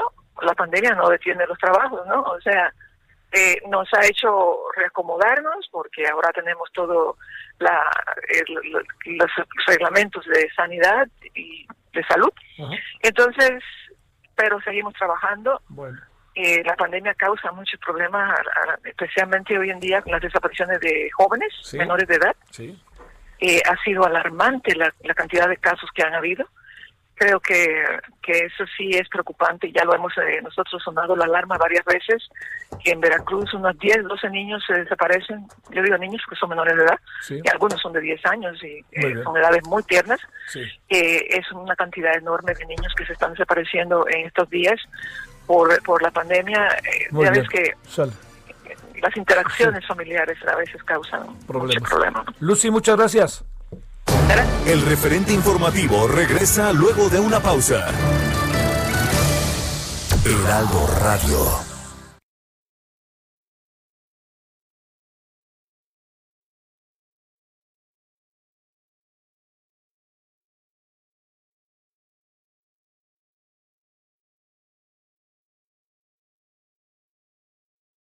Heraldo Radio, la H que sí suena y ahora también se escucha. Estamos de regreso con el referente informativo. Hoy quiero contarles del nuevo Hotel Galería Plaza San Jerónimo, un hotel de Grupo Brisas que acaba de abrir sus puertas al sur de la Ciudad de México, muy cerca de la emblemática bandera de San Jerónimo, de ahí el nombre. Estoy sorprendida porque tiene instalaciones realmente de primer nivel. Chéquense, tiene 151 habitaciones y suites muy modernas, totalmente equipadas con Wi-Fi que hoy no puede faltar encendido y apagado de luces touch que incluso puedes controlar desde tu celular y hasta usarlo como tu llave de habitación. Centro de negocios con salas de juntas, gimnasio, área de yoga, un piso ejecutivo, entre muchas otras cosas. Y lo que más me gustó es que es una mezcla de elegancia, modernidad y practicidad. No solo para hospedarte por trabajo, sino también para hacer eventos a lo grande por su excelente capacidad de ubicación. Cuenta con un salón hasta para 900 personas, jardines hasta para 400, terrazas y un roof garden que está súper porque tiene bar, carril de nado y jacuzzis. Imagínense las hermosas vistas desde ahí mientras te relajas en el jacuzzi bebiéndote un rico cóctel. ¿A poco no se antoja? Que si no están hospedados ahí, no importa. También puedes ir al bar para pasar una agradable tarde de amigos o incluso rentarlo para un evento. Así que no digan que no les conté de este nuevo lugar, ¿eh? Ya lo saben, Galería Plaza San Jerónimo, el lugar que mereces. Síguelos en sus redes sociales o visita su página web que aparece en pantalla para más información. Solórzano, el referente informativo.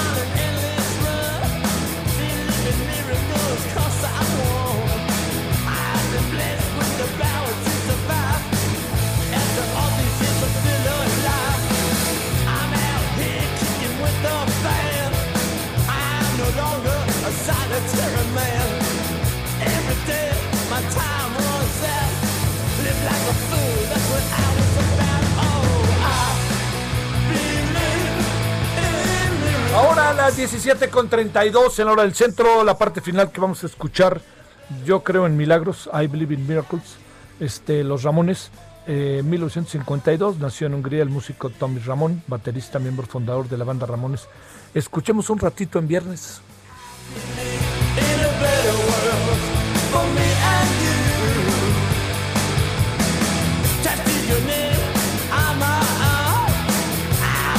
my good little child. If she can find a reason to forgive, then I can find a reason to live. I used to be on an endless run, miracles cause I won. I've been blessed with the power 17.33 en hora del centro.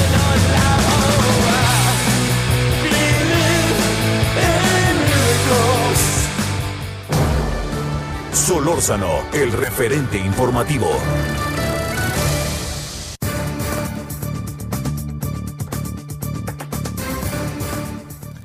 Bueno, vámonos a las 17.33 en hora del centro. Entonces, Francisco Nieto, ahora sí vamos contigo otra vez a detalle. Javier, ¿qué tal? Muy buenas tardes. Hoy concluyó la primera semana de Mañanera sin el presidente López Obrador y el tema central fue el relacionado con la búsqueda de personas desaparecidas. El subsecretario de Gobernación, Alejandro Encinas, dio a conocer que en 2020 disminuyeron 33% el número de fosas clandestinas ubicadas en el país. Es decir, en el año 2019 se encontraron 835 fosas, mientras que en el 2000 se ubicaron 559. Encima, Encinas también dio a conocer que los estados de Jalisco, Guanajuato, Colima, Michoacán y Zacatecas concentran el mayor número de eh, cuerpos recuperados en, fosas clandestinas con 859. Además, eh, dio a conocer que los municipios de El Salto, San Pedro, Tlaquepaque, Salvatierra, Acámbaro, Cortázar y Zapopan concentran el 52.37% de los cuerpos recuperados en las fosas eh, clandestinas. Hay que recordar, Javier, que de octubre de diciembre de, octubre a diciembre de 2020 en los municipios de Salvatierra, Cortázar y Acámbaro en Guanajuato se encontraron 204 cuerpos en fosas clandestinas. El subsecretario Alejandro Encinas también aseguró eh, que por los avances registrados en la investigación del caso Ayotzinapa, Ayotzinapa hay quienes tratan de, desacreditar esta investigación. Dijo que a pesar de las filtraciones en esta indagatoria, pues el gobierno no va a frenarlas. Incluso dijo que ya se está pisando la cola al tigre. Y sobre el conflicto que se agrava en las comunidades triquis de Oaxaca, propuso una mesa de paz donde participen todas las autoridades con el propósito de llegar a un acuerdo favoreciendo a los indígenas desplazados de este sitio. Pues parte de lo que sucedió el día de hoy en la mañanera, eh, Javier. Sale. Bueno, este, yo de cualquier manera, ahí están los datos, ahí están los números y tendremos que ver qué pasa. Si te parece, Francisco, porque hablamos con Lucy Díaz y no está tan convencida, pero no es que no esté convencida de, Alejandro Encina, sino de en buena medida de lo que se hace. Muchas gracias, que te vaya muy bien, Francisco. Buenas tardes. Muy buenas tardes. Solórzano, el referente informativo.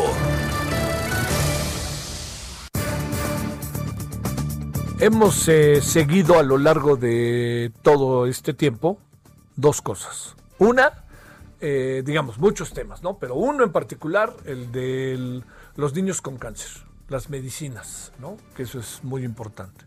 Otro, el tema del coronavirus, que también hemos tratado de sistemáticamente informar sobre él y con todo lo que tiene que ver con médicos, enfermeras, etc.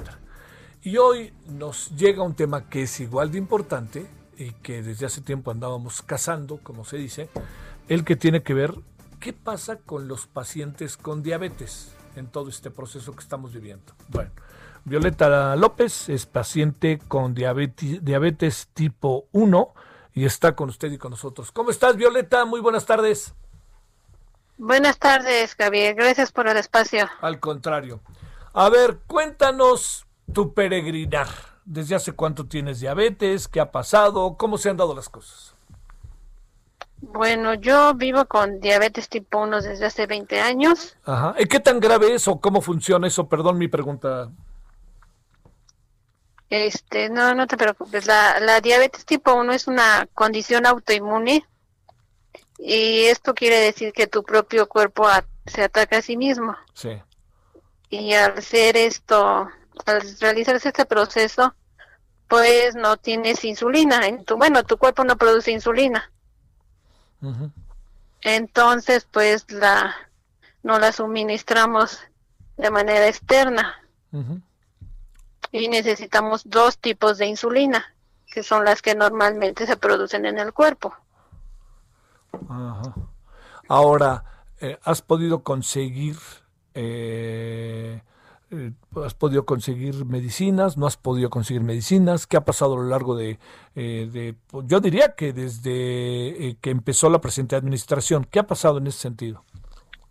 Sí, pues ya llevamos este, ya seis meses desde que no recibimos nuestra insulina. Y pues solo nos dicen que pues no la han mandado, que llamemos, que esperemos, cuando no podemos esperar porque necesitamos de la insulina para vivir. ¿Y qué les dicen las autoridades? Pues es que solo nos dicen que esperemos, o sea que, que sí va a haber, pero que tengamos paciencia que va a llegar el medicamento, cosa que evidentemente pues no ha pasado. ¿Qué pasa mientras no tomas el medicamento, Violeta? Pues si no te inyectas la insulina, pues se te incrementa la glucosa, caes en un en una situación grave de salud que te lleva incluso a la muerte. Ajá. Ah, caray, caray. Este, ¿cuántas personas podrían que tú sepas estar como tú estás? Pues supongo que los que vamos a la misma clínica, que es donde yo he vivido el, problema. Entonces me imagino que todos los que vamos ahí, pues no tenemos la insulina que necesitamos. eh, este, y supones que no son los únicos, nada más de los que están en tu clínico, las personas que conoces. Sí. Es mucha gente, mucha gente. Mucha, ajá, sí. ¿Qué pasa con tu cuerpo cuando no, cuando no este, tienes insulina? Pues al no haber insulina en el cuerpo, pues la glucosa eh, comienza a elevarse. Sí. Y al elevarse la glucosa, pues puedes caer en coma, porque no tienes cómo procesar esa glucosa que estás comiendo. ¿Qué edad tienes, Violeta?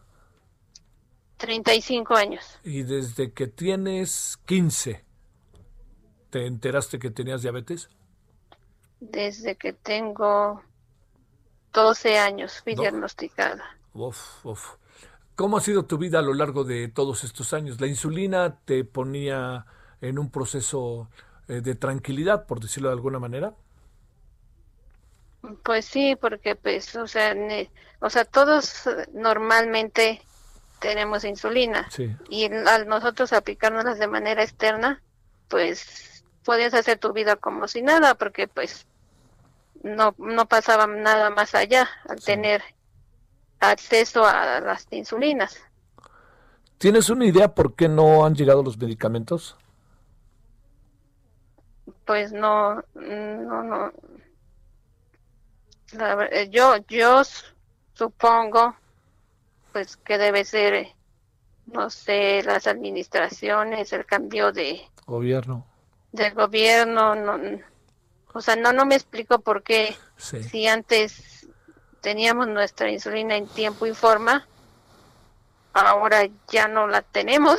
Sí, claro. Bueno, oye, como se han pasado dos años de gobierno, ¿eh? Y más no lo digo peyorativamente o en contra del gobierno, pero como sea, digamos, el proceso organizativo ya debe haberse dado. Entiendo que se nos cruzó, nos cruzó la pandemia, ¿no?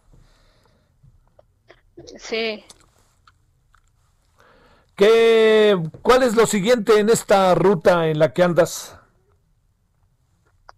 Pues, pues seguir tratando que las autoridades nos escuchen, que se enteren que hay una comunidad de diabetes que necesitamos insulina para vivir.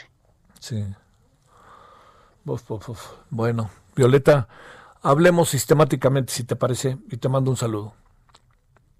Ok. Muchas gracias. Muchas gracias. Hasta luego. Violeta López, paciente con diabetes tipo 1. No hay insulina, no hay medicamentos. ¿Cómo ve? Igual que los niños con cáncer. ¿Cómo ve? Bueno, vámonos a las 17:43 en la hora del centro. Ruta 2021, la ruta hacia las elecciones, presenta.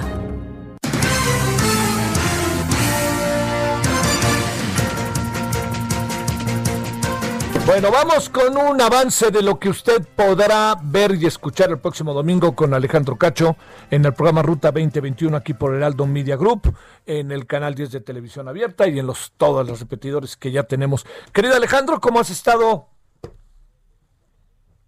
A ver, por ahí. ¿Me escucha Alejandro? Hola. ¿Sí? ¿Me escuchas ahí, Alejandro? A ver, vamos a ver. Ahí apareció como decía. Sí, aquí estoy. ¿Cómo estás, Alejandro? Buenas tardes. Hola, ¿cómo estás, Javier? Cuéntanos, ¿qué, viene el fin de semana? Mira, el fin de semana te tengo que decir primero que el programa crece a una hora. Entonces, va a transmitirse de 10 a 11 de la noche por televisión y de 9 a 10 de la noche por Heraldo Radio.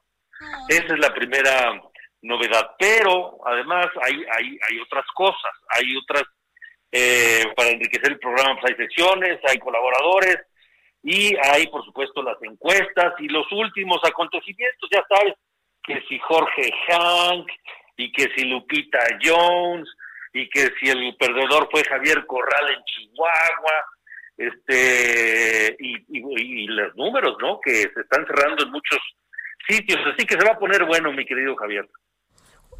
Oye, a ver, déjame, déjame plantearte este eh, lo siguiente, Alejandro. estamos en medio de, bueno, primero felicidades, ¿no? Espérame, pues una hora te permite, oye, te pone en reto. Yo sé que después una hora va a ser insuficiente, pero ahorita hay que sacarle por aquí por allá. Pero este eh, te pone también ahorita en una posición en donde todos estos prolegómenos Alejandro, lo importante es ver los dimes y diretes al interior de los propios partidos, al interior del gobierno, tiene tiempos, etcétera. ¿Y cómo va, eh? Pues mira, está interesante. El, el, el contagio del, de COVID del presidente pues puso en pausa el tema y el, y el encontronazo con el INE, ¿no? Y el tema de si la mañanera debe ser este, suspendida o solo su difusión o lo que sea. Para eso, para analizar eso y hablar de la, de la mañanera, la disputa con el INE y demás, tendremos una mesa con Roy Campos, con Luis Estrada de Spin y con el ex consejero electoral Arturo Sánchez. Y fue una plática bastante sabrosa que la vamos a tener el domingo. Y luego los dimes y diretes, pues este, ahí tienes lo que está ocurriendo en Guerrero, por ejemplo, que parece que llueva, truene o relampaguee, pintarrajé en la sede de Morena o se paren de cabeza las eh, mujeres que no están eh, de acuerdo con su nominación, será el candidato para Guerrero, ¿no? Para gobernar Guerrero. Sí. Oye, por ejemplo. Oye, este, ¿ese asunto está calientito o, o, por más que ya haya candidato está caliente, ¿no te parece? Sí, sí, fíjate que yo pensé que, que las protestas iban a tener alguna consecuencia, pero pues parece ser que no, porque ya lo proclama Morena su candidato y lo registra de inmediato. Ahora, falta ver si el proceso, la, las acusaciones en su contra eh, avanzan y entonces eh, eso le podría impedir eh, participar en la elección. Eso ya cae en la cancha pues de la Fiscalía de Guerrero, ¿no? Sí. Oye, este, porque además, según las encuestas, a este hombre, con todo y lo que se dice de él, le va re bien, ¿no? Ah, no, hombre, es eh, la elección de Guerrero para Morena es la más holgada. Tiene 60% de preferencia del voto de acuerdo a la última encuesta que tuvimos en Ruta 2021, Félix Salgado Macedonio, con todo y todo, ¿eh? Con todas las acusaciones y las protestas y todo lo que ya sabemos, que ya era conocido, con todo y eso, según la última encuesta, 60% de preferencia electoral. Oye, ¿en qué estado crees que las cosas pueden adquirir una dimensión a distancia? Porque como sea, cada estado ya va teniendo no solo partidos, sino nombre y apellido para los candidatos. ¿En qué estado se encuentras que el tema podría estar medio peliagudo, Alejandro? Híjole, mira, yo creo que Chihuahua se va a poner bien interesante, porque en Chihuahua, Juan Carlos Loera, que era el superdelegado del gobierno federal, pues ahora es el, el, precandidato. Eh, y su elección no fue tersa. Se quedaron en el camino algunos contrincantes y uno de ellos en particular, el senador Cruz Pérez Cuellar, impugnó. Claro, la Comisión de Honor y Justicia de Morena le dijo, o te alineas o te alineas, no vamos a hacerle caso a tu impugnación, y el candidato es, este lo era, ¿no? Eso por el lado de Morena. Por el lado del PAN, que recordemos que Javier Corral panista gobierna todavía Chihuahua, pues eh, traía una disputa eh, ahí hacia el interior y por muchos medios trató de impedir que Maru Campos, panista también, presidenta municipal de la ciudad de Chihuahua, se convirtiera en la candidata del PAN a gobernadora. Incluso le abrió procedimientos este, legales, carpetas de investigación por supuestamente haber recibido dinero del exgobernador César Duarte. Bueno, ¿eso qué es? No es otra cosa más que lo mismo que hizo el PRI en su momento, utilizar la justicia con fines políticos. ¿Te acuerdas lo que le hicieron a Ricardo Anaya en el 2018? Sí. Pues es lo mismo que le hizo Javier Corral a Maru Campos. O sea, Javier Corral actuó con la misma bajeza política que Enrique Peña Nieto en su momento. Qué cosa. ¿Cómo ves? Qué cosa. Oye, bueno, pues este tela por doquier de dónde cortar. Entonces vamos a, recordar domingo, 9 de la mañana, pero ahora de 9 a 10. Eh, no, domingo ya solo va a pasar por las noches y será de 10 a 11 ah, por televisión. Perfecto. Y en Heraldo Radio de 9 a 10 de la noche, también los domingos. Claro. Perfecto. Es que aquí me mandaron otra pichada, pero déjame para no hacer bolas a nadie. Domingo de 9 a 10 de la noche en, eh, en radio. Y domingo. En Heraldo Radio, sí. Heraldo Radio. Domingo de 10 a 11 en televisión. Sí, señor. Bueno, pues ahí te estaremos, ahí te estaremos viendo. Este, va, a estar, va a estar entretenido, va a estar entretenido. Sí, sí, sí. Buenos personajes ¿Eh? además. Te mando un gran saludo, Alejandro. Igualmente, Javier, un abrazo fuerte. Para ti, Alejandro Cacho, periodista, programa Ruta 2021 por el Aldo Media Group, próximo domingo en radio, 9 de la noche, televisión de 10 a 11 de la noche. 17.51 en hora del centro. Solórzano, el referente informativo.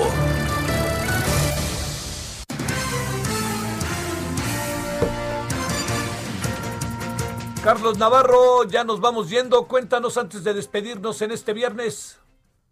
Buenas tardes, Javier. Te saludo con gusto a ti al auditorio y comentarte a ti a los radioescuchas que la Ciudad de México se mantiene en el rojo el semáforo epidemiológico durante la próxima semana, pero en esta ocasión abren ya negocios esenciales, ya pueden retomar labores. Sin embargo, aclararle a la población que en esta categoría no entran bares, centros comerciales y el sector de eventos sociales. Soy la jefa de gobierno, Claudia Sheinbaum, destacó que eh, la disminución que se ha venido dando en el número de hospitalizaciones ha permitido que estos sectores puedan retomar labores. Comentarles que el 19 de enero se reportaron en la capital del país un total de 7.491 hospitalizados por COVID-19, mientras que el 28 de enero se dio el reporte de 7.244, o sea, una disminución de 247 de manera paulatina, pero va poco a poco bajando la hospitalización. Comentarle también que el director de gobierno digital de la DIP, Eduardo Clark, explicó cómo va a ser este funcionamiento de las actividades que vuelvan como parte del programa Activar sin arriesgar. Se decidió que en todos los comercios, incluidos no esenciales, podrán operar de martes a sábado en un horario hasta las 17 horas del día. La atención será únicamente al aire libre. Las personas no pueden recibir al interior de establecimientos a sus clientes. Tampoco se, se permite que, que, abran las puertas. Por eso insisto que el tema de que no pueden recibir a los clientes. En, en el caso de los centros comerciales que, se había mencionado últimamente, incluso en redes sociales se habían difundido algunas versiones, van a tener que esperar. Tanto tiendas departamentales como centros comerciales van a reabrir tentativamente el 8 de febrero, a menos de que el gobierno capitalino diga otra cosa. Y por último, comentarte, Javier, que la jefa de gobierno le dio la bendición a los alcaldes y alcaldesas de la Ciudad de México que busquen la vacuna contra COVID-19. Recordemos que la semana el alcalde Miguel Hidalgo, Víctor Hugo Romo, señaló que ya estaban buscando la vacuna para sus ciudadanos. Sin embargo, pues el tema de la vacuna sí es un poco complicado. Ya vimos qué pasó con la Asociación de Gobernadores del PAN, que dijeron que hasta diciembre podían eh, conseguirla y la jefa de gobierno le dio la bendición a los alcaldes y dijo que en caso de que la consigan para sus ciudadanos, pues nada más que se coordinen con la autoridad sanitaria de la Ciudad de México. Así es el panorama en este viernes de la capital del país, Javier. ¿Qué quiere decir exactamente Carlos Navarro que les dio su bendición? El visto bueno que en caso de que ellos consigan la vacuna para sus ciudadanos, no va a haber ningún conflicto, como lo comentó el presidente, si tanto privados como los estados de la República quieren conseguir por su parte la vacuna para sus ciudadanos, adelante, pueden comprarla sin ningún problema, simplemente que exista coordinación para no alterar el Plan Nacional de Vacunación contra COVID en el país, Javier. Te mando un saludo, Carlos, muy buenas tardes. Hasta luego, buen fin de semana, Javier. Gracias. Bueno, ya escuchó, se mantiene el semáforo rojo para la siguiente semana la Ciudad de México con las mismas restricciones. Los restaurantes, hasta donde entendí, se quedan igual, 30% exteriores, no interiores. Y si usted tiene una reunión en su casa pequeña, estoy pensando cuatro o seis personas muy cercanas, este, sus hijos, si usted ya lo decidió, eh, no se le olvide que sea que las ventanas estén abiertas, que usen el cubrebocas y que tomen absoluta distancia. Es que sabe que viene un puente, el de lunes, entonces mucha gente lunes seguramente eh, pues el domingo estará más un poquito más eh, ligera que todos los domingos. Entonces, bueno, cuídese mucho, que de eso se trata. Bueno, pásela bien, oigan, nos vemos eh, a las 21 horas en Hora del Centro y el próximo lunes a las 16 horas aquí a través de Heraldo Radio. Lo esperamos en la tele en la noche. Buena tarde, lo que queda de ella. Hasta aquí, Solórzano, el referente informativo. Heraldo Radio, la HCL se comparte, se ve y ahora también se escucha.